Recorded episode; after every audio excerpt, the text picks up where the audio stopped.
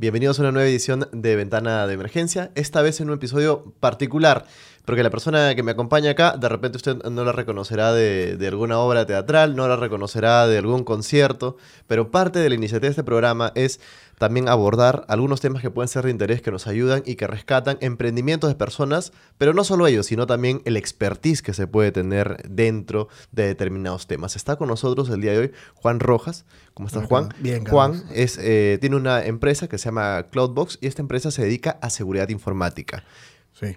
Básicamente, entre otras cosas. Entre digamos, otras cosas, sí. Porque acá también uno tiene que ir abordando muchas cosas. Estoy seguro que. Tintas que, recargas. Que todo. dentro de eso también, Yeah. también juegos, CDs, ¿no? Sí. Todo eso, pero este, eh, yo te conozco a ti hace un tiempo que fuiste a un- a una presentación de Moloco. Sí, Nos quedamos conversando. Yo usualmente me quedo conversando con, con la gente que asiste y tal. Sí. Y me contaste un poco del- de la historia de la empresa que tú vienes manejando. Sí, pero a mí lo que me llamó la atención fue cuando tú mencionaste seguridad informática. Sí. Y después hacer- a hacer un seguimiento un poco de este tema. ¿Por qué? O sea, vivimos en una era donde vemos que las empresas con más dinero en el mundo tienen que ver con temas digitales. Correcto. eh, que el- lo que más cuesta hoy no es poner mi banner, sino es la base de datos, es información.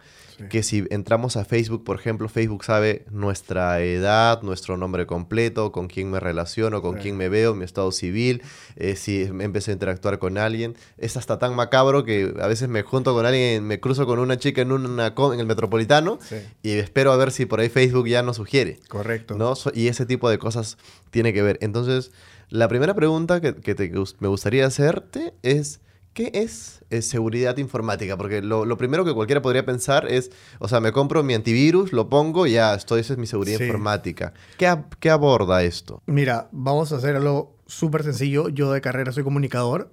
Por cosas del destino acabé en tecnología. Para mí también los conceptos muy densos de tecnología me sacaban de cuadro. Entonces, eh, la seguridad informática es, puede ser hardware, software y personas que estén monitoreando eh, el perímetro de tu información, de tu empresa, ¿no? Los famosos ataques de hackers, robos de información, eh, que se filtran, los Wikileaks, los, las fotos, todo eso que te roban en el Internet es porque no hay un cuidado y una previsión de hardware, software y una previsión humana de cuidar los datos a nivel empresa. Entonces, eh, es una mezcla, es un mix de los tres. Y esto, digamos, ¿en qué se traduce? Tú mencionabas ahorita un caso muy concreto, los Wikileaks. Sí. Los Wikileaks es extracción de información a través de qué? ¿Hackers? En el caso puntual, creo que fue Julian Assange. Un Sí. USB lo copió, se lo llevó. Ah, ok, ok. O sea, es así. Pero hay otros casos que, por ejemplo, eh, hace no muchos años, un par de años, había con este tema de las cosas que se vuelven smart, la casa smart, tu chapa ahora la abres con el, con el celular. Eh, había un... O sea, yo he centro- visto comerciales que hasta la refrigeradora es smart. Correcto. ¿No? Y la programo con mi celular. y Hay todo. una refrigeradora que a Perú va a llegar en 10 años, pero ya en Corea está, que tú puedes ver lo que hay y no hay en tu refrigeradora y programas para que ese espacio de la refrigeradora, por ejemplo, tu tomate, Ajá. ya no esté, tiene el sensor de detectar que no hay presencia del tomate y te envía una alerta al celular. Se acabó el tomate. Se acabó el tomate. Así de sencillo. Y yo no tengo ni siquiera que ir a comprar porque puedo programar una de estas aplicaciones que me traen cosas del centro comercial y vienen y me traen tomate. Tal cual. Y yo no me tengo que mover de ahí. Así es. Los millennials no quieren moverse para nada. Sí. Así sencillo. Y, y eso te parece, o sea, yo escucho eso y a veces me parece macabro. Hace poco escuchaba, y parte con, la, con, la, con el tema de seguridad, porque de alguna manera todo lo que yo soy, la máquina se entera. O Correcto. sea, todo lo que yo soy como ser humano, las máquinas que me rodean se enteran. Pero nosotros tenemos la culpa. ¿Por qué? Porque cuando tú entras, quiero empezar esto con una frase que lo, lo vi en un, en un documental. Ajá. El valor de la data en Internet va, es mucho más preciado en este momento que un barril de petróleo. Entonces, saca tu línea. ¿Cuántas invasiones a otros países por petróleo hay? ¿Qué crees que pueden hacer con la data? Ujú. Entonces, tú cuando vas a abrir tu cuenta de cualquier red social, ¿qué le das tú? Tú le das tu correo electrónico. Sí. Ese correo electrónico, ¿cómo lo creaste? Rellenando tu nombre, tu dirección, tus datos demográficos. Sí. Edad, sexo, nombre y país de residencia. Eso ya se lo diste a la red social al momento de darle tu correo. Al momento que ves una foto de un, no sé, un meme en internet, pling like. le das eh, un compartir a una, no sé, a una canción, a una información que ves en un periódico digital. Todos esos likes, todos esos comentarios, todas esas navegadas que haces en el Internet se quedan registradas en algún lado. Entonces tú tienes un comportamiento digital que se almacena en algún lado y el Big Data y la analítica lo que hace es formar patrones en base a la información que nosotros le damos a la red social. ¿Qué es el Big Data? Yo varias veces he escuchado especialista en Big Data. ¿A qué te dedicas a hacer Big Data? ¿Qué es Big Data? Sí. Eso es que es data grande. Sí, ¿Qué? data grande. Es toda la información que se duplica minuto a minuto. Facebook tiene cerca de 87 millones de usuarios. ¿ya? Este, hay un documental que tienen que ver en Netflix que se llama Nada es privado, donde habla sobre la agencia de Big Data que le organizó la campaña a Trump. Y Trump o esta agencia... Eso fue lo que terminó aterrizando ahora en un juicio y tal con, con Facebook. Claro, que todo el mundo lo va a recordar porque eran los memes de Mark Zuckerberg que no transmitían ninguna emoción. Claro. Todos se acuerdan por eso. Sí, sí, sí. Pero nadie sabía realmente que lo que realmente estaba pasando era que Facebook había tenido como que una alianza por ahí supuesta que le había dado más datos de los necesarios a esta empresa eh, de marketing digital o, o Big Data, en la que tenían 5.000 datos de cada votante de los Estados Unidos. Todo está en el documental. Este, entonces, si alguien analiza 5.000 datos tuyos como persona, obviamente te va a empezar a targetizar, te va a segmentar y te va a empezar a mandar información. Si tú le das like, no sé, eres de A derecha, mí me ha pasado eso. de izquierda, de centro o, lo- o radical, siempre te va a llegar ese tipo de publicidad, ese tipo de publicidad, porque estás marcando una línea de opinión. En la línea política se traduce concretamente y en la línea comercial, digamos, aún más. O sea, a mí me ha pasado alguna vez que este, empiezo es a googlear, esto es- a veces es terrorífico, empiezo a googlear, no sé, lentes, Sí. ¿no? Empiezo a googlear lentes y luego aparece en Facebook publicidad de lentes. Sí. Y, o me aparecen stories en Instagram que tienen que ver con lentes. Sí. A veces, y esto ya de repente esto es mi paranoia, ni siquiera lo he googleado, se lo he comentado a un amigo. Sí. Se lo he comentado a un amigo por ahí y siento que empiezan a aparecer, ¿no? Eh, Estoy seguro que a alguna persona por ahí le ha pasado eso también, que mencionas frutas, qué sé yo, y empiezan a verte ofertas de esto, ropa y ofertas a cada rato. Y entonces es como si Facebook empieza a saber, y obvio tiene sentido con el que a qué cosa le doy like, Claro. qué cosas escribo también. Exacto.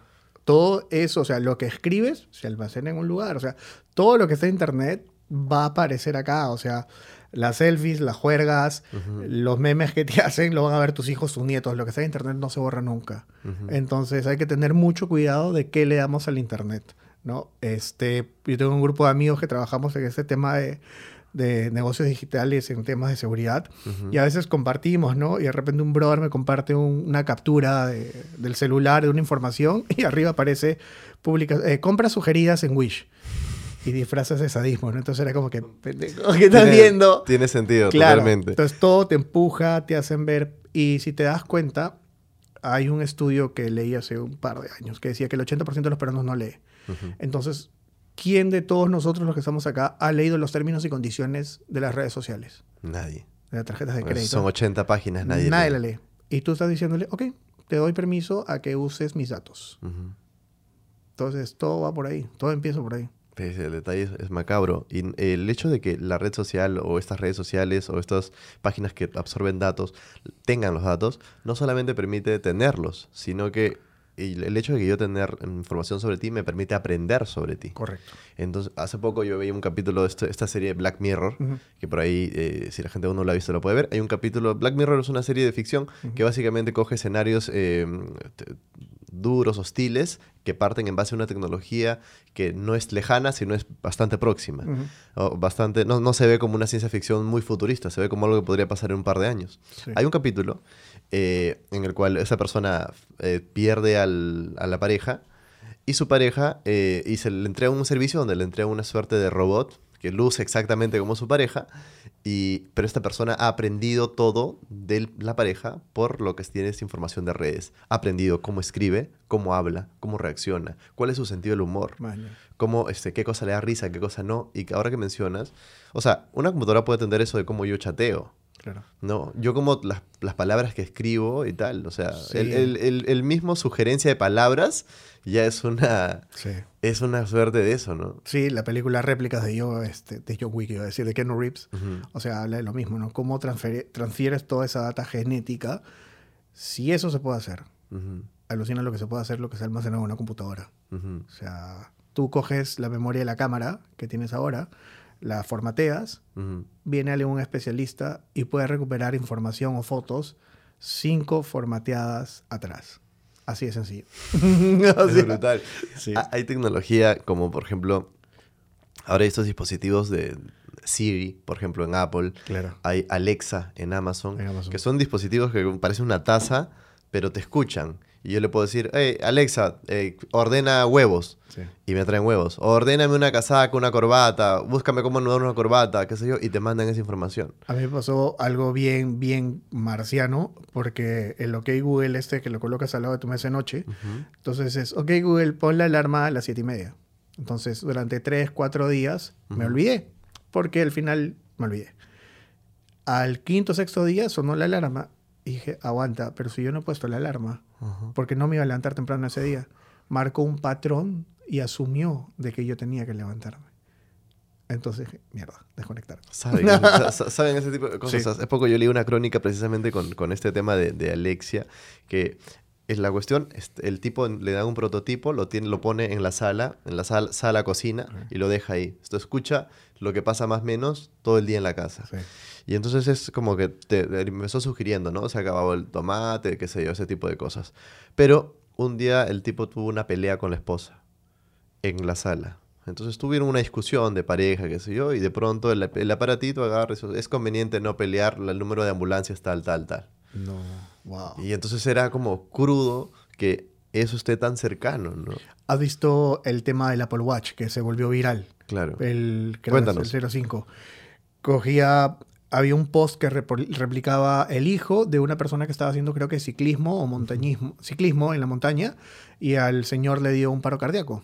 El Apple Watch que tenía marcó una alta o baja en el tema de frecuencia cardíaca y automáticamente el Apple Watch mandó la ubicación y llamó al 911. Ujú. El 911 lo ubicó por el, por el reloj con GPS y le salvó la vida. Entonces, Esa es, digamos, la parte, la parte, beneficiosa. la parte del marketing, la parte bonita que te salva la vida. Pero Ajá. a ver, te siguen, te están traqueando hacia dónde vas. Mira, me, me hace acordar mucho a la... Yo vengo un trasfondo cristiano con el abuelo pastor, ¿no? Y que te decía, cuando llegues a grande te van a poner un chip para que sepa dónde estás. Ujú. O para que puedas pagar. Y decía, no, está marciano mi abuela, no es verdad. Brother, vas a Estados Unidos y coges el reloj, lo pones en el POS, pagaste. Y luego, o sea, es como que, oye, ¿dónde estás? Compartas el GPS. Ujú. Oye, ¿por dónde vas? Comparto mi ubicación una hora, dos horas. Yo tengo, por ejemplo, activado el compartir amigos Ujú. con mi mamá y mi hermano. Entonces, a veces es, quiero ver dónde están porque no me contestan el celular. Ujú. Entro y veo dónde está el dispositivo. Sé que mi mamá está en la casa, de repente está durmiendo, o que mi hermano está haciendo una pichanga, no sé, qué sé yo. Ujú. Pero toda esa información es útil para nosotros en un nivel bastante básico. Hacia arriba, hacia dónde va, por dónde te mueves, hacia dónde vas. Hay soluciones de retail, por ejemplo, ¿no? Que nosotros estamos explorando. Vas a un retail cualquiera, ¿no? Gran- retail llámese un centro comercial, Un un, centro mall, comercial, una tienda de ropa, Una tienda de... F verde, así bonita. Claro. Entonces vas y tú colocas unos dispositivos eh, que se llaman beacons, que hacen un análisis de inalámbricos, ¿no? Ujú. Entonces, o Bluetooth. Tú vas con el celular y vas a pasar por la puerta y te vas a detener en, en el spot o en la isla de zapatillas o de ropa, de camisas, lo que fuera. ¿Ya? ¿Qué pasa si analizas todo eso durante tres meses o dos meses? Vas a saber cuántos hombres, cuántas mujeres pasaron por ese lugar, cuánto tiempo se detuvieron, en qué horarios tuviste mayor afluencia de público. Entonces tú vas a poder targetizar a esa gente que va. Si yo regreso por una segunda o tercera vez a ese centro comercial, automáticamente tú caminas y plum, tienes descuento el día de hoy en zapatillas. Y tú dices, ¿cómo sabe que estoy acá? Es porque ya te conectaste al Wi-Fi, porque ya pasaste por ese sensor, por algo. En algún momento lo has hecho. ¿Qué pasa? Y en esa misma, en esa misma línea, yo- esto es muy seguido. Yo voy a un café Correcto. Mucha gente acá va, se toma un café y el en los cafés te dan una, con una contra- contraseña de Wi-Fi. Sí. Lo primero que es cuando tú te conectas a eso, te dice como, eh, hey, ¿estás seguro que quieres entrar a esta cuenta? ¿Qué sé yo? Y tú le das firmas una suerte de actualización, autorización digital Sí. con el código que te han dado, te sientas, te gritan tu nombre, te dan tu latita mm, con tu nombre Y escrito tu ahí. nuevo mensajito, ¿no? Tu nombre Que escrito, qué lindo sé yo, día. que tengas un lindo día, qué sé yo, tú vas con tu café, te sientas cómodamente en un sofá, eh, abres tu computadora, lo que, lo que creas conveniente, y puedes navegar. ¿A qué, ¿A qué he aceptado? ¿Qué podrían tener de mí con eso? Eh, tus datos demográficos en primera instancia. Nombre, apellido, edad, país. Y normalmente tú tienes la opción de colocar solamente el código y tu mail. Eh, A veces la, yo tengo una amiga que pone, no tengo mail, arroba gmail.com. Ya. Y ya, entras. Pero hay otros que te obligan o te ponen para que te loguees con Facebook, con LinkedIn, con Instagram. Simplemente le das clic, autorizas y pasas. Como todas las aplicaciones que están en, en Facebook, ¿no? Le estás entregando todo tu, tu perfil digital. A qué le diste like, a qué página sigues, cuántos amigos tienes, esos amigos a qué siguen. Entonces le estás dando muchísima información por navegar. Hace poco ah, salí estos virales, ¿no? Donde el, el reto del face swap, si no me equivoco. Claro, el ¿no? de reconocimiento. Eh, sí, donde yo ponía mi, mi cara y me volvía viejo, ¿no? El- me, me volvía viejo, que sé, me botaba una foto de cómo yo era viejo. Para- Ahí me pedía acceso a mis redes también. acceso- Ah. Me pedía una, una validación, digamos, una Sí. autentificación, no sé cuál es el nombre preciso, pero me pedía que yo ponga datos o autorice con Facebook. Sí, correcto. Que es lo más fácil ahora, porque te da la opción de Facebook y dices, "Ah, aceptas. y Somos no- flojos, son no dos me, clics. No me toma ni cinco segundos y ya, Exacto. y ya me validé. ¿Qué pueden, qué pueden entrar? A todo eso, todo tu perfil digital. A qué sigues, a qué le has dado like, qué has visto. Y si tienes un correo que lo tienes enlazado a la cuenta de YouTube, Claro. a la cuenta de Instagram, a la cuenta de Facebook, a la cuenta de Twitter, toda esa información, a quiénes sigues, qué replicas, qué retuiteas, todo ahí. ¿Y cuán riesgoso eso es para el usuario? Y depende. Depende. O sea, si lo ves en un tema comercial, es data que va a acabar en las manos de alguien que te va a colocar dentro de un grupo de mercado o para enviarte publicidad digital. Todo depende de cómo se usa la información. De repente la- puedes segmentar o más o menos parcializar a las personas en una votación.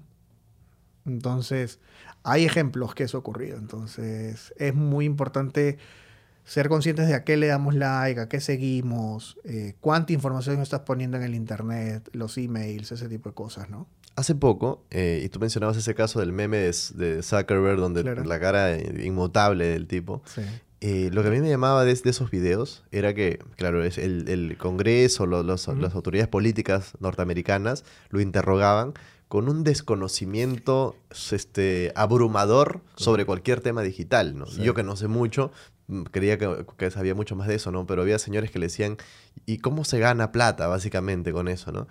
Eh, y yo me ponía a hacer el paralelo y me preguntaba, ¿qué pasaría si nuestros políticos peruanos estuviesen expuestos a este tipo de circunstancia, ¿no? No- me imagino, no sé, este, tienes a un Bercerril y una Rosa Bartra interrogando, interrogando a, a Mark Facebook Zuckerberg chileno, y, y- y no sabrían cómo, cómo operar algunas cosas. Entonces, quisiera saber cuál es el panorama acá legislativo en cuanto a, a seguridad informática, en cuanto a, a Habi- datos. está habiendo una legislación sobre protección de datos. O sea, lo último que yo sabía, por ejemplo, era que esta idea, no, me no recuerdo si fue exactamente Bengolea, Ajá. salió a decir como el wifi está mal, o sea, sa- salió a decir A poner restricciones, A en- poner a navegar en Internet. cosas así. Sí, va más por un tema de, de purismo, ¿no? Que la gente no vea porno, hay que bloquear a cierta edad y todo. Y está bien. O sea, lo bueno del Internet es que no debe haber ignora- ignorancia con el Internet. Ah, Ojo, el Internet no solo son redes sociales o estar viendo este, chistes y virales. Ujú. este, comparar chafa de 5 soles con el de 60. No, no solo eso. El Internet es, oye, yo por ejemplo tengo una persona muy cercana que aprendió siete idiomas, que habla siete idiomas, todo en Internet. Claro. O sea, yo aprendí a diseñar, a hacer videos en Internet. Entonces, depende mucho de cómo usas tú la herramienta. El Internet en sí es una herramienta. En el tema legislativo estamos aprendiendo. O sea, tenemos cinco años de atraso en Sudamérica en temas digitales o tecnológicos. Estamos tratando de trabajar muy rápido para recuperar esa brecha que tenemos. Comparativamente, ¿en qué sentido hay ese retraso? O sea, ¿en qué otros países de la región, qué cosas ya han progresado que nosotros aún no? Uf, ah, empezamos con empresas unicornio. Eh, ¿Hay aplicativos desarrollados en Perú? Sí. ¿Cuántos de ellos son, se han vuelto unicornios o millonarios? Uno, ninguno, creo. Este, en Colombia tienes un ejemplo rapidísimo. Rappi. O sea, Rappi es colombiano y empezó hace menos de cinco años. Y vale millones. En España, Mr. Jeff, la de las lavanderías, que ya Sí. está acá. O sea, vale creo que 13 millones, una cosa así. Entonces, nosotros tenemos desarrolladores, tenemos talento, pero no estamos pensando en realmente sacarle jugo. O sea, para que estas empresas desarrollen mejor, necesitan un marco legislativo Sí, claro. Que las acompañe. Sí, correcto, obvio. Yo digo, oye, quiero armar mi app. Contratas dos, tres desarrolladores buenos y primer paso, ¿cómo armas una empresa? Ahora se están legislando para poder armar tu empresa online, súper fácil. Creo que te cuesta 400 soles. Se está legislando ahora para que los influencers paguen tributos, por ejemplo, que es algo que, hasta hace un en año una zona totalmente gris. es totalmente gris. Totalmente ¿no? gris. Parece como, claro, nosotros tenemos una legislación todavía reactiva a lo Exacto. que esto pase. Nosotros somos bastante reactivos, ¿no? Cuando, hasta que no se filtraron los famosos packs o fotos de alguien de por ahí, Ujú. es, oye, está prohibido que reenvíes esto. Eso no debería pasar si tenemos sentido común. Ujú. Entonces, ah, alguien se quejó por ahí, o le, le partieron el pack de la sobrina o el hijo de alguien, Claro. entonces dijeron, oye, hay que legislar sobre eso. Así, somos bastante reactivos. O sea, mercados de tecnología en Sudamérica, creo que tenemos talento, pero es todo mecanismo, es el Estado, es el Poder Ejecutivo, el Legislativo, los mismos empresarios, que tenemos que apostar por nuevas tecnologías, nuevos caminos, ¿no? Siento que estamos un poquito sentados en la zona de confort en el tema de desarrollo. Hay un tema con, con el software particularmente. Alguna vez yo escuchaba a un ingeniero que respeto mucho decir lo siguiente. Hardware, que es eh, la diferencia bueno, entre software y hardware es que el software es esta parte que está, digamos, en la nube, qué sé yo. en- No técnicamente. no, es, no es físico, el To- software. El software. El software no El es físico. hardware es todo lo que Y el- puedes el, agarrar, hardware es todo lo que puedes tocar. El chip, la tarjeta, el CPU, el coso. Tal. Correcto. Entonces él me decía, para desarrollar eso, de repente necesitas ya tecnología, necesitas tecnología físicamente hablando, digamos. Maquinarias, ¿no? Maquinaria, espacio. qué sé yo. Pero para desarrollar software, no necesitas eso. Es decir, Perú podría ser un país dedicado o, una, o pues muy fuerte en desarrollo de software. Correcto. Eh, según información de IDC, este, el mercado de software acá en Perú es más o menos 100 millones. Eh, la, la proporción de lo que son empresas peruanas o proveedores peruanos es el 2%. O, O sea, sea- producimos para otros países. Producimos para otros países. Ok. O sea, tenemos gente que ha estado desarrollando sistemas para clientes en Boston, en Argentina. Hay tres, cuatro empresas extranjeras acá, Ujú. que son una de las más grandes o españolas, que contratan mucho, mucha mano de obra peruana.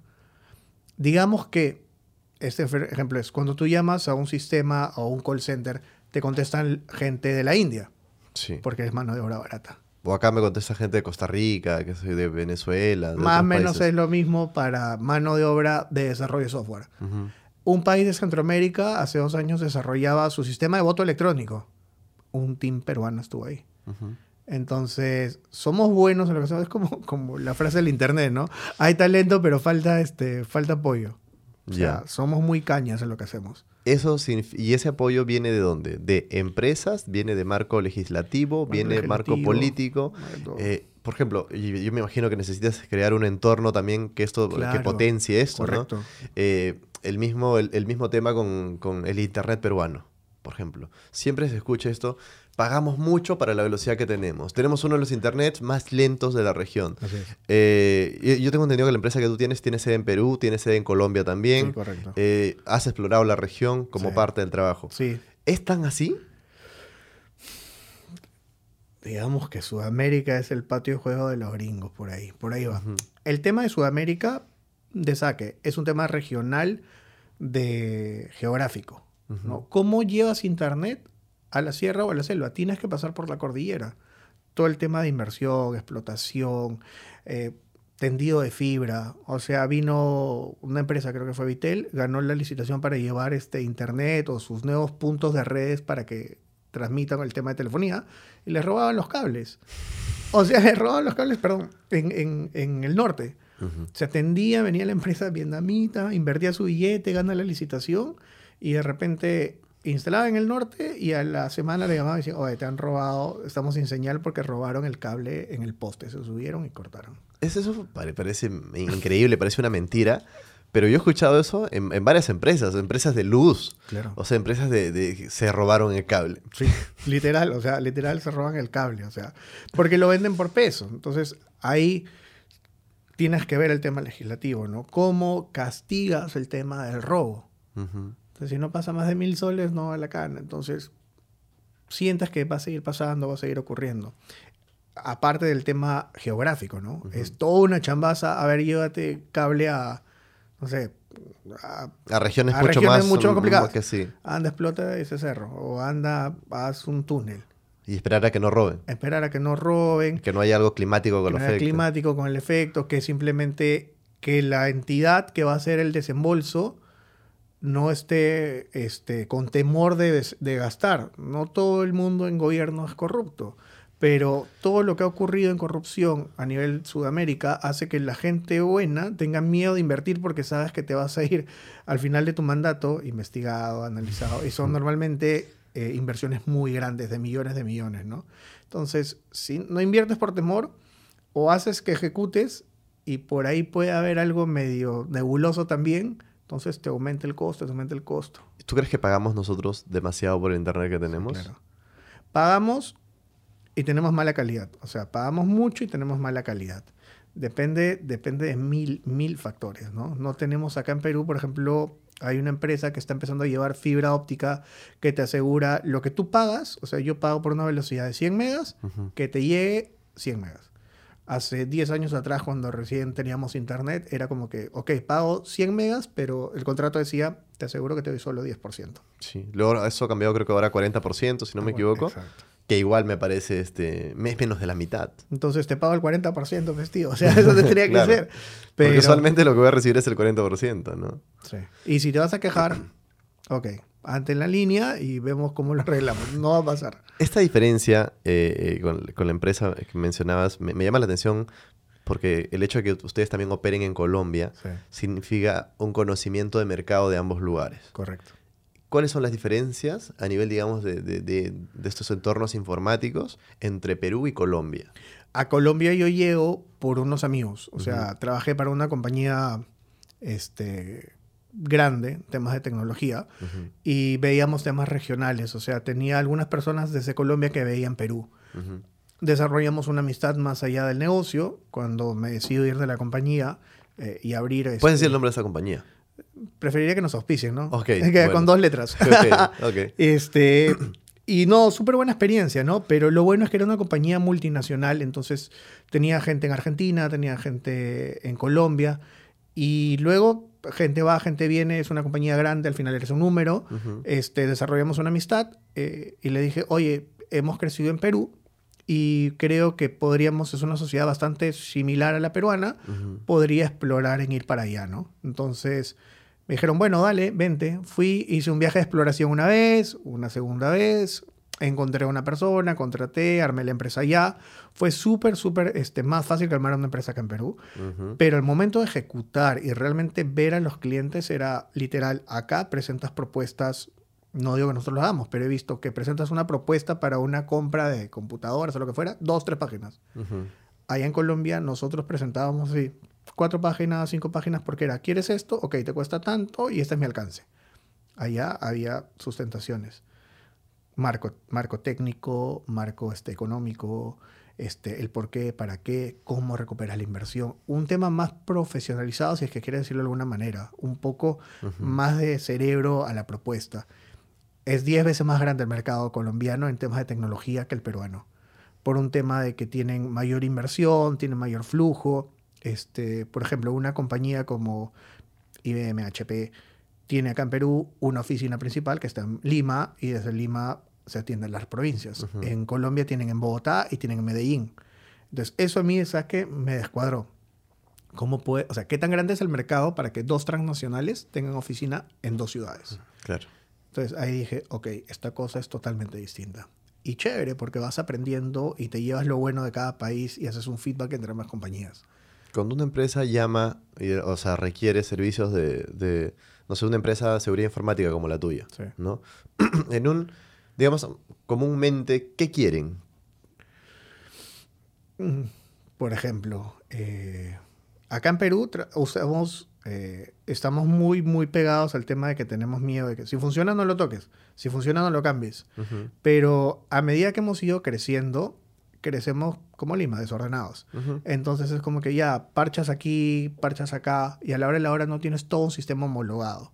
Entonces lo que nosotros tratamos de hacer y muchas empresas es reunirnos con el cliente y decir, ¿a dónde quieres llegar de acá a cinco años? O sea, si yo te vendo lo, para 100 usuarios que tienes ahorita, en un año o en seis meses vas a necesitar comprar más y vas a estar parchando, sobreparchando, sobreparchando, como las obras de mi tío. Pero entonces, eh, en realidad tú tienes que hacer una proyección a largo plazo y le dices, oye, ¿cuántos usuarios o clientes vas a tener de acá a cinco años a tres años? Ok, voy a tener 200. Ok, vamos y compremos por esto. Es un poco difícil porque es un desembolso un poco más grande, pero ahora hay herramientas de financiamiento, de leasing, que ya no tienes que gastar todo de un solo golpe. Entonces, la mayoría de, de empresas tenían ese problema, eh, pero ahora ya están entendiendo cómo es que se tiene que proyectar una compra. Este, y quieren que aparte de eso le proveas toda la seguridad, ¿no? O sea, han habido casos que han cambiado notas porque un tipo se metió y vio que tenía acceso a allá y entró y cambió las notas del salón. Ocurre, ocurre, ocurre, ocurre, pero creo que ya estamos en una parte en la que todo el mundo se está poniendo un poco más serio en ese tema, ¿no? Si tú puedes proteger datos, si pu- puedes proteger información, Sí, ¿puedes vulnerarla también? obvio. Siempre es para los dos lados. Entonces, por ejemplo, ¿qué ocurre? No estábamos migrando toda la data de un cliente de sus servidores. O sea, digamos que los servidores son super mega computadores. Entonces, estamos migrando, estamos literal, sacando la cajita de información y poniéndola en el servidor nuevo. En ese proceso de que abres la caja para sacarlo, es información que está en la red, está en la nube, porque tiene que transferirse de alguna manera. Alguien por ahí en Noruega, Rusia, lo que fuera, plum, uy, alguien levantó información por acá, plum, la cogió, le puso un candado encima y dijo, ok, te la doy, pero me tienes que depositar 100 mil dólares en bitcoins en esta cuenta. Entonces era como que nos mirábamos y dijimos, ya chino. Ok.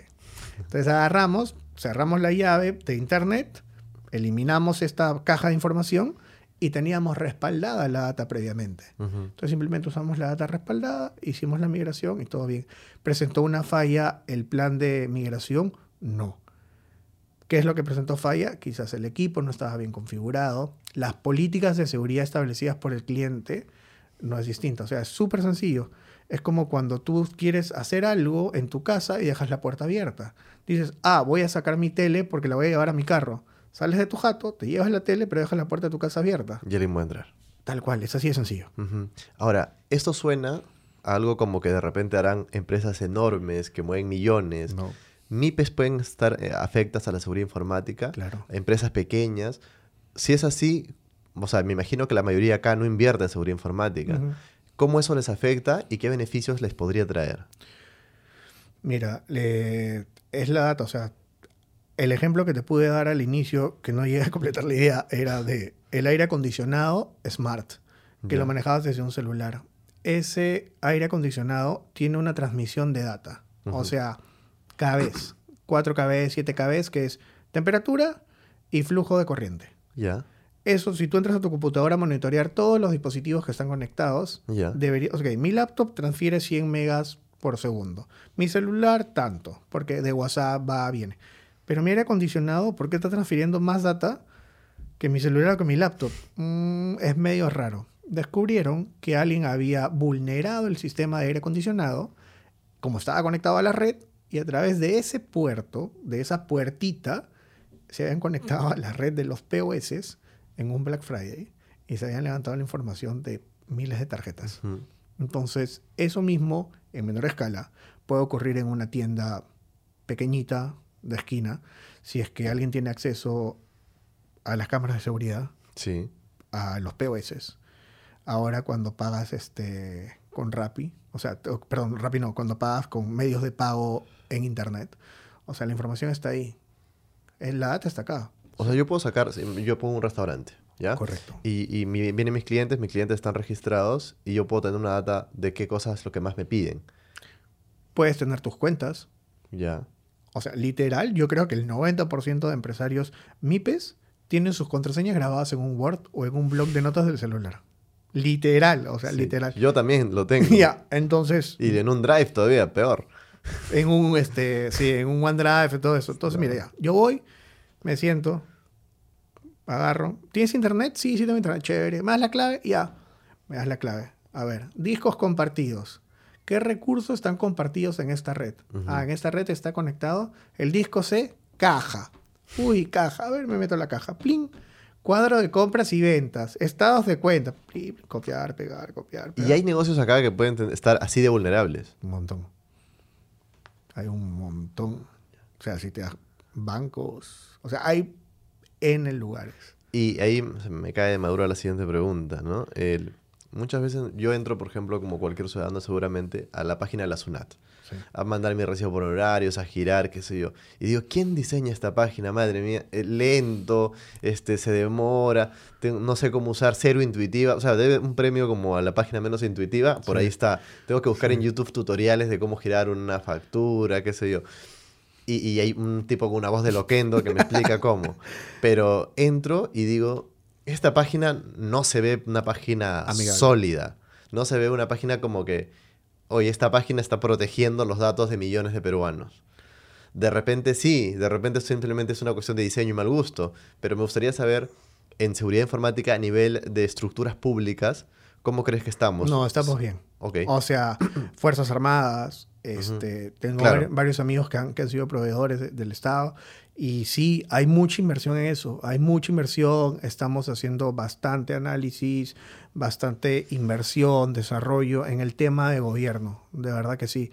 De hecho, es como que, no sé si todavía ya salió o no, un tema de una entidad de gobierno en la que Ujú. dice, ok, Carlos Orozco, vamos a revisar a ver este influencer. Y dicen, se de viaje a Europa, come aquí, ha colgado su foto acá, pero si solamente está tributando mil soles al mes, ¿cómo paga el resto? Entonces, toda esa big data la analiza alguien y luego te van a decir, oye, Carlitos, este, explícame este desbalance. Ah, Hay, un, hay una, o sea, eso- ese, ese- ese análisis no, no es lejano. O sea, yo he escuchado mucho donde es- o te depositan de afuera y tú puedes ver cuánto tributan y, y toda esa información está en redes. Y ahora te están pidiendo, creo que hay una legislación que salió hace poco donde ya no, ya no valían las facturas este, hechas a mano, sino la idea es digitalizar todos los procesos. Sí, correcto. ¿no? Entonces, eso es, mientras más sistematizado está, es más afecto a la Big Data en tanto, según entiendo ahora, y es esta capacidad de básicamente tener una estructura de cada ser humano, de qué haces, qué comes, qué compras, qué consumes, qué cosas me declaras, qué cosas no, a dónde vas y a dónde sí, Sí. a dónde no. Yo tengo por ahí un amigo que me dice, este, oye, pa, no, yo no pago con tarjeta de crédito. Yo, ¿Por qué? Me dice, porque tengo otros ingresos, este, productos de mis oficios. Y saca de... de- de- Sí, claro. sí. Entonces le digo, pero, brother, Sonat va a decir, oye, ¿cómo pagas un almuerzo de 300 lucas Claro. si emites recibos por horario por menos? El, el tipo hace servicios afuera y le pagan por PayPal. O sea, no es nada ilegal. Pero él dice, ¿por qué tengo que tributar acá si mi servicio está afuera? Entonces hay varias figuras que realmente se tienen que revisar, ¿no? Pero, bueno. Hacer, hacer una empresa de seguridad informática como la que has armado tú acá. Para empezar, ¿cuántas empresas del tipo que tú tienes hay acá? Mira, yo creo que, que el, el mercado es bastante amplio, Ujú. pero a medida que vas reduciendo como que una pirámide invertida, necesitas especializaciones, necesitas gente especializada en el tema. Nosotros contamos con un equipo de ingenieros, todos súper jóvenes. Este, pucha, no sé, te podría decir, en esa marca en especial que es Aruba, que es la parte de networking de HP, hay ¿Qué tres. es Aruba? Aruba es la marca de networking o Wi-Fi de No es a donde me voy de vacaciones. También podríamos No, ir para allá. ahí, cuando Sí. me vaya bien, me voy de vacaciones sobre Aruba. Pero no. Es una, marca, es una marca de networking y en esa estructura o universo de canales puedes tener 2000. que es una, como una marca de networking. Eh, cuando pides internet, te ponen esa cajita que dice Arris y Sí, te mi- bota el Wi-Fi. Mi router. Tu mi- pues, router. ya. Ya, eso es networking, redes. Entonces, eh, hay un universo de 2.000 canales y a medida que vas subiendo de membresías, ventas, todo el universo de canales hay gente que tiene más, menos expertise en ciertas cosas. Nosotros estamos dentro de los tres primeros. Te certifican, digamos, vas ascendiendo por certificaciones internacionales, qué sé yo, y ustedes están entre los tres primeros. Y las otras dos, Eh, sí, capital extranjero. capital extranjero. Capital extranjero. Has dado un, en un tema que me interesa bastante. Esta bendita cajita de internet. Router, qué sé yo, que a veces se va a internet y yo tengo que agarrar y llama y vuelva, a- este, se enchufe y vuelve a enchufar, ¿no? Me da risa porque, o sea, cuando llama, a mí me da risa de la gente con la que trabajo, nos da risa porque llamamos, se nos va el internet de la oficina y dice, señor, ¿está seguro que ha desconectado su... dice, Tío, yo soy el que te instala esta vaina, cuñado, o sea, pero sí, te toman por tonto al inicio. El problema es que las empresas grandes, si te das cuenta, todas tercerizan los servicios. Sí. Entonces tienes gente... Es que correcto, tú llamas y el que viene es una persona que tiene atrás un polo que dice consorcio tal, empresa tal, proveedor Sí. de tal otra empresa que es tu, tu- al quien tú contratas el servicio, ¿no? que puede ser una de las empresas grandes conocidas. Ahora, esta persona que viene y te instala es un proveedor que sale de tal cosa y a mí me ha pasado, por ejemplo, que me dicen... Ah, señor, en verdad debería pedir que le cambien el router. Estos son medio malos. Y el la misma persona te dice, estos Correcto. son malos, tienen otros, te, te, te sopla, te tienen Sí. otros, pero eso se lo dan cuando piteas más, no sé cuánto. Sí. Este, y te dicen varias veces que esa cajita en verdad no es la mejor, que hay mucho mejores. Claro. Que, ¿y ¿Es esto así? Eh, sí. sí, la verdad que sí. O sea, cero empatía, cero preocupación por el usuario. O sea, si tú tienes un... No, pero pero esto- estos equipos, estos routers, por ejemplo, los que usamos acá, los que se reparten, los que la mayoría de gente tiene en su casa, ¿hay mejores equipos que esto? Claro. ¿Y qué me asegura un mejor equipo? Cobertura. Por ejemplo, es que ponte a pensar, el router recibe el cable a internet y hace todo el análisis de la información, cómo va a entrar y va a salir. Ujú, Y adicionalmente le pusieron un chip para que bote inalámbrico. O sea, es una cajita que hace dos cosas. ujú. Entonces, si es una cajita que hace dos cosas, ninguna de las dos las hace bien. Entonces, para eso tienes que tener una caja adicional que se llaman Access Point. eh, lo que puedes encontrar en una tienda de retail con sus tres antenitas. Eso es un Access Point. Lo que te bota el Wi-Fi es un Access Point. Puedes encontrar Access Point que soporten. Puedes sumergirlo, puedes darle. Puedes meterlo a cámara de frigoríficos y todo. Te puede costar 900 dólares, 1000 dólares. Pero el que tú necesitas para tu jato te puede costar 80 dólares, 100 dólares y te puede dar un rango de cobertura mucho mayor. Comprándome una mejor de esas cajitas, un mejor Sí, router de otra marca, digamos. Access Point. el Access Point, sacas un cablecito y lo pones al Access Point. Del router al Access Point. Lo que tú mencionabas, Aruba es un equipo físico palpable. Sí, es la marca de un equipo. O sea, digamos, es una- un equipo que es como un router. Correcto. Es una Solamente que blanca, es más poderosa, digamos. por decirlo así. Me imagino que uso empresarial, básicamente. No hay para casa. De hecho, están lanzando Ah, un ok. modelo que se llama Instant On, que está súper, súper, súper cómodo. Está a 80, 90 dólares. Que lo puedes, o sea, ubicar en cualquier parte de tu casa y te hace una cobertura, o sea, brutal. Y estos cortes de servicio de internet, ¿por qué hay? A mí me pasa, por ejemplo, y es una- seguramente Ujú. un tema más largo, ¿no? Pero a mí me pasa, por ejemplo, vivo en un edificio y es en el edificio, llega un cable grande al edificio y en ese edificio hay como, como extensores y de aquí para el piso 4, de acá para el piso... Ves como una caja que parece un aparato horrible, parece Sí. una hamburguesa con varios Sí. puntos y de cada punto sacan. Entonces te das Sí. cuenta que de una sola señal están dividiendo como para 10 departamentos Correcto. me imagino que la señal obviamente se habilita, llega a tu, a tu departamento y en tu departamento se reparte celulares y todo y se habilita un poco más. Las cajitas que te dan en tu casa soportan creo que hasta seis dispositivos. ¿No te pasa que cuando vas a la jato de un amigo o algo, alguien más se quiere conectar y no puede? O tienes que se desconecta uno y se conecta el otro. Es como una pista que tiene varios carriles. Entonces, si tú compras otro equipo que tiene más carriles, la velocidad sigue siendo la misma, pero tienes mayor este, tráfico de datos, ¿no? Porque no tienes todas las pistas ocupadas. En el caso de Internet Hogar o de oficina, a nosotros nos pasó recientemente. Yo quería mandar un correo y decía, oye, no puedo mandar mi correo, error, error, no actualizo mi correo. Y voy a los chicos de servicios y les digo, oye, chicos, no puedo mandar correo. Sí, yo tampoco, yo tampoco. Entonces dijimos, ah, el internet se cayó. Hagamos la clásica, desconectar, enchufar.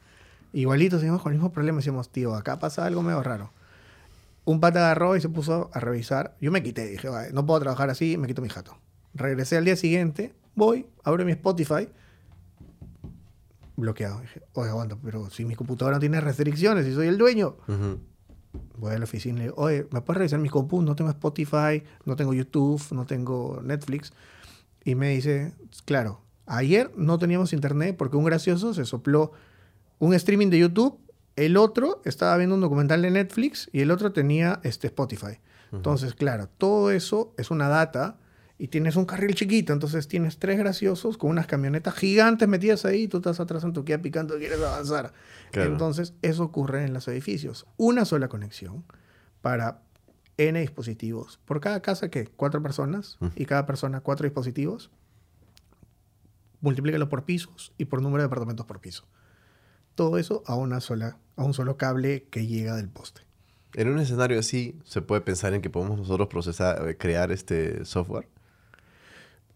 Eh, es que no, no, tiene nada que ver el software con, con el tema de conexiones. Son totalmente. No, me, me, me, refiero a que, o sea, una, una empresa que quiera apostar en tecnología, en desarrollo de software y qué sé yo, no necesita mínimamente una buena conexión de ah, internet. Eh, mm, sí, no, para testeo, sí. Sí, porque al final todo es código, ¿no? y tienes ir, o sea, metes el código y levantas a internet. No es que necesites estar conectado todo el rato a internet, mm. pero sí cuando quieres entrar a la etapa de producción y ponerlo en online, en línea, sí necesitas una buena conexión, ¿no? Entonces, asegúrate por conectar o comprar una conexión de internet que te asegure lo que te están vendiendo de fibra, ¿no? De punto a punto. Eh, te va a costar un poquito más. De hecho, como decía, hay dos empresas que están vendiéndote este tipo de planes que no difieren mucho de los planes comerciales de los ya conocidos y que te cuesta casi igual. ¿ah? O sea, podrías explorar. ¿Cómo hace un comunicador, como tú mencionas que eres comunicador, y creo que se nota acá la parte de la explicación, para terminar metido en todo esto? por este... Me imagino que aparte de la rentabilidad. No, no, no creas, no creas, no creas, de verdad que no. Es, para mí siempre, ah, oh, al inicio, este, está Carlos acá, yo tenía un programa de radio en Trujillo en la universidad, en la UPAO. Y, claro, tú estudiaste en el norte. Sí, estudié en el norte. Decidí venirme a Lima porque soy de Lima, mis papás estaban acá y sueño de todo emprendedor. Dije, voy a comprar mi cámara y voy a ser fotógrafo y chévere había una página que no me acuerdo, que, hacía cobertura de conciertos. Este, fotografía a Joan, Amén, Emergency Blanket, bandas peruanas. Un día me estaba yendo, yo vivía en San Martín, Me iba hacia Barranco. Este, me bajé de regreso a mi casa y me cuadraron. Se llevaron mi cámara, estaba endeudado, este, no tenía plata y dije, a la miércoles, ya fue. ¿Qué sé hacer? Vender de lo que sea acabé y postulé a las tiendas. trabajé en una discotienda en el Jockey. Vi que iban a abrir la tienda de Apple y me fui y postulé. Entré a la tienda de Apple. Era la única manera de acercarme en mi economía precaria a estos equipos Apple. Entonces lo que, lo que empecé a hacer fue, oye, a mí me gusta esta marca, no me la puedo pagar. Entonces dije, voy a trabajar acá hasta que me pueda comprar un Apple y de paso aprendo lo que me van a enseñar para vender. Este, aprendí la tecnología ahí. Luego vendía más o menos bien en la tienda y vi quién era el proveedor de esta, de esta empresa de retail. Postulé a, ese, a esa empresa proveedora, que es una empresa peruana. Y acabé ahí por cosas del destino como llegué a mi día de ventas, o sea, a mi, a mi, empresa, a la empresa esta que me contrató, y me dijeron, ok, acá tienes tu cartera de clientes, tu celular y tu anexo y tu computadora. Tienes 300 clientes y tienes que vender medio millón al mes. Y yo, pucha, chévere, veo 50 personas sentadas tipo call center ahí y todos vendiendo. dije, pucha, me siento como el Wall Street, esta vaina va a funcionar. Claro. Y pusieron a mi amigo Carlitos, y pusieron a Carlitos adelante. Y dijeron, él te va a enseñar, él tiene años acá, chévere. Y el pate era como que, y ahora, mira, esta vaina es así. Se llamaba, le timbraba el, el, teléfono y dice, no, tú contesta el correo. Acá te llegan los requerimientos. Te piden que cotices esto, tú cotizas en el sistema y lo mandas. El teléfono va a seguir timbrando, no te preocupes. Dije, chévere, ¿no? Entonces tenía 15 días de capacitación. Al día siguiente llego, tempranito, Carlitos se enfermó. Y me dijeron, Chicho, siéntate acá, tú mismo eres. Bueno, sí, acabé, pero doblado. Pero aprendí, aprendí ya memoria RAM y todo. Entonces, los tiempos muertos que tenía entre atender entre una llamada y otra era meterme, ¿qué diría antes es DDR5? Una tarjeta de video. ¿Qué es un servidor? ¿Qué es un switch? Google, Google, Google, Google, Google. Y empecé a aprender. Hace eso hace 10 años. Este, de ahí salté para ver una marca, me encargaron ver servidores en IBM, un amigo agarró, cuando era vendedor, vino un tío, fue una cosa loca, vino un pata, se sentó así un cliente frente a mí y me dijo, quiero comprar 40 servidores. Y dije, aguanta. Sí, me dice. Ok, y es muy poco probable que alguien venga y te diga, oye, quiero comprarme una gaseosa. Es alguien que tenga, quiero 100 gaseosas ahorita para llevármelas a mi carrito. Oye, aguanta, que 40 servidores, sí.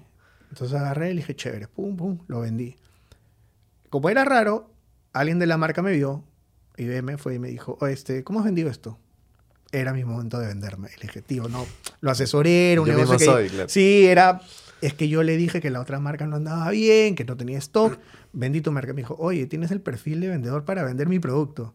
Y el pata me ofreció ver este... eh, vender este, servidores. El pata, el chino Pasache, que ahora trabaja en Lenovo. Este, el chino me, me dio la oportunidad y arranqué ahí. Arranqué y, pucha, es, tenía que capacitarme, certificarme y empecé. Eh, me casé, me iba para, para Trujillo porque quería ir a trabajar allá. Me salió una oferta de trabajo de la competencia. Y de repente, pucha, me llamó la competencia, me dijeron, oye, eres bueno vendiéndole este IBM, te queremos mandar a Trujillo. Me fui para Trujillo un año y medio a vender o desarrollar el mercado de tecnología enterprise en el norte. Y de ahí me regresé y me contrató una empresa americana para también vender servidores.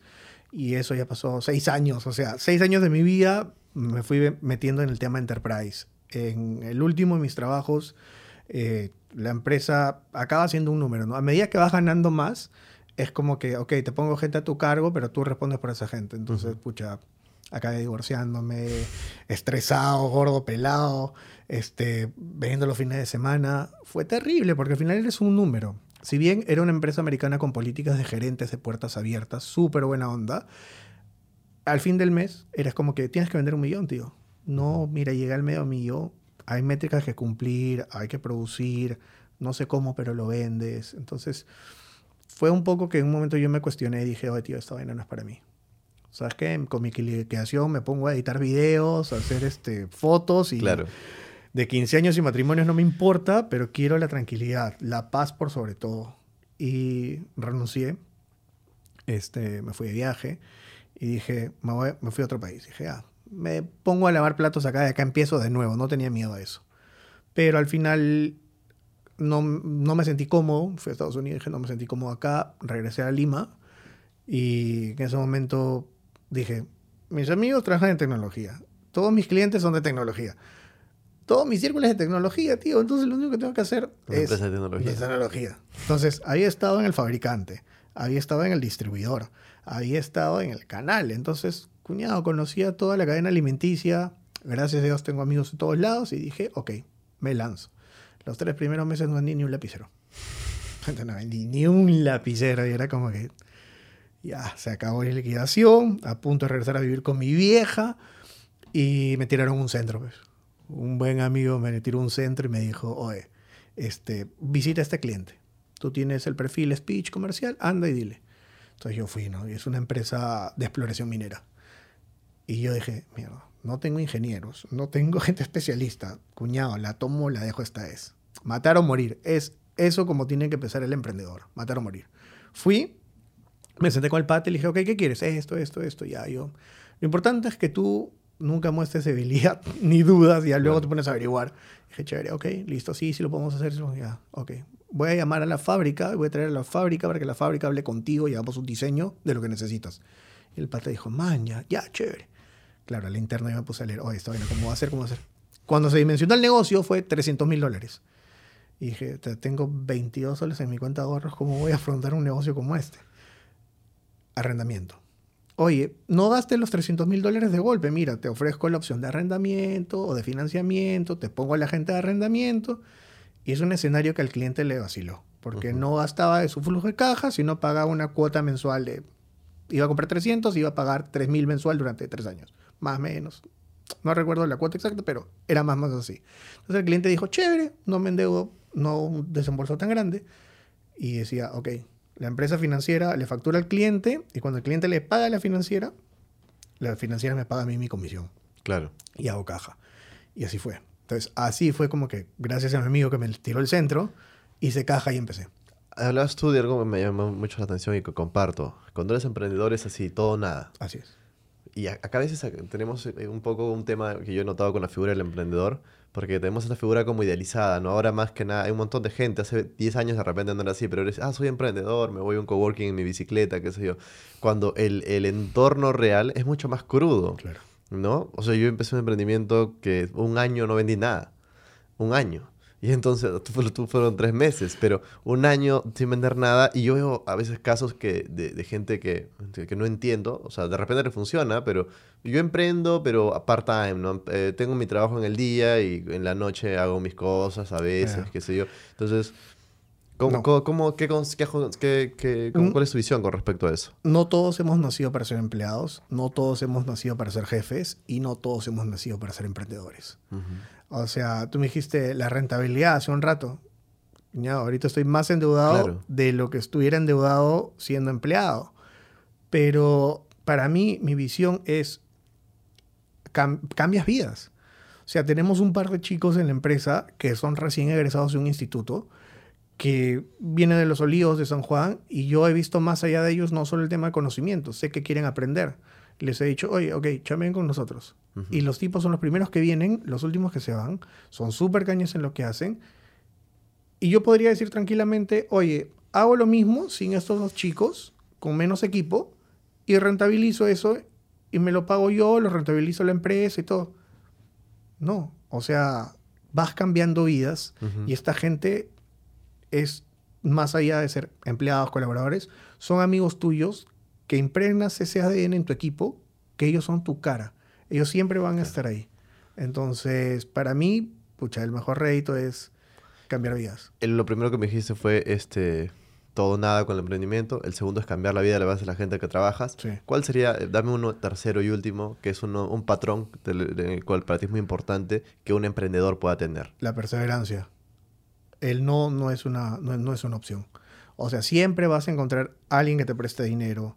Siempre vas a encontrar alguien que financie tu operación. Siempre hay la manera. O sea, nosotros hemos financiado proyectos súper grandes, casos de éxito en, en el país, en la región. Ahora estamos viendo un, un proyecto en México, Colombia y Chile para este para una empresa distribuidora de venta en internet que ya se enterarán que viene a abrir operaciones a, a Latinoamérica y nos han buscado. Entonces, siempre va a haber alguien que pueda apostar por ti.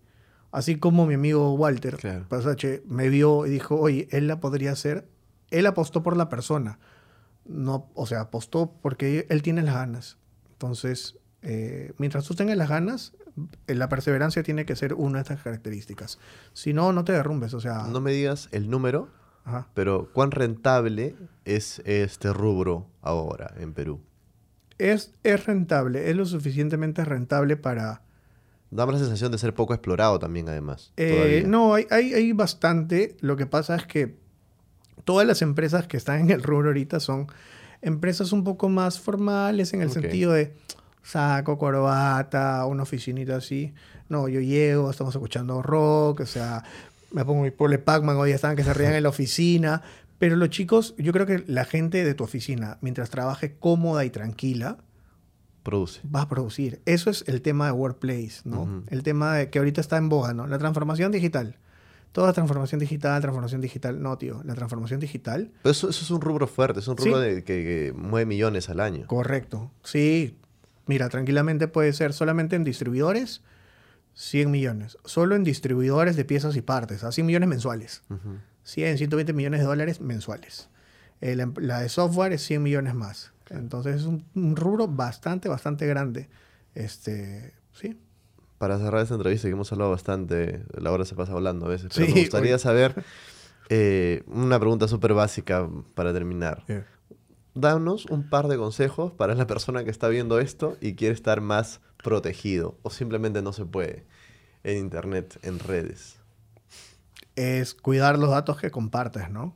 O sea, mira, tarde o temprano vas a ceder al, al morbo de, pucha, yo no tenía Instagram hace dos años, ya no, no me interesa, no quiero, no quiero. Brother, estás todo el día scrolleando ahí. este, la inmediatez hace que te involucres, pero tienes que tener cuidado, por ejemplo, a las 11 de la noche, test de qué tipo de princesa de Disney eres. No, tío, no, eso no. No entres. No, no entres, no, nada que, oye, deposita acá y luego te entrega el producto, tampoco. Ujú. muchos, yo creo que... A lo- mí ya a veces me da un correo que es este, hey, no te olvides de ver las fotos de la fiesta de ayer. sí, Link sí, acá. Jimena Novoa. Esa Sí. que Jimena- Y decía, "Mm, ¿qué fiesta he ido ayer? ¿No? No, eso... Pero calculo que alguien le da hay, like. gente, hay gente que es muy... por Sales churro. Sí, No, en, en la oficina llegó un, un correo que decía, este, y te dicen, o sea, son muy creativos. Te dice juan arroba cloudbox.com.p, me lo envía a mí mismo y dice, te he capturado, tengo, eh, ayer estuviste viendo porno y ah, hemos entrado... ese, ese- ese Sí. poco un amigo me mandó una- un pantallazo de tal cual eso. Sí, y te, te hemos grabado, así que si no quieres que se lo mande a tu, a tu familia, a tus amigos, este, Bitcoins. bitcoins. Sí. Y yo, mándala, pedo, si todo el mundo ve porno, cuñado. Pero ese tipo de cosas tan graciosas son claves. Por ejemplo, tu tarjeta ha sido bloqueada. Cuñado, coges y llamas al banco. Oye, me ha llegado un correo. La desesperación no te hace pensar. Entonces, eh, lo más clave es, entra y mira quién te lo está mandando. Y habla con una persona. O sea, si es el banco, si es este, tu seguro, si es tu carro o lo que fuera. Habla con una persona del banco. eh, o de cualquier entidad que te esté enviando un correo. No abras correos de desconocidos, no des clics a páginas que no conoces, este, duda de todo lo que ves en internet. Ese es el evangelio. Duda todo lo que ves. Juan, gracias por compartir la historia que has compartido hoy día No, Carlos, y por gracias. dejarnos saber un poco más de este, de este rubro que a mí particularmente me interesa bastante y seguramente a la gente también, pero es un rubro que ahora nos absorbe básicamente, ya no nos Sí. rodea, nos absorbe. Sí, somos parte de. Sí. Gracias Juan. no, gracias a ti. Igual.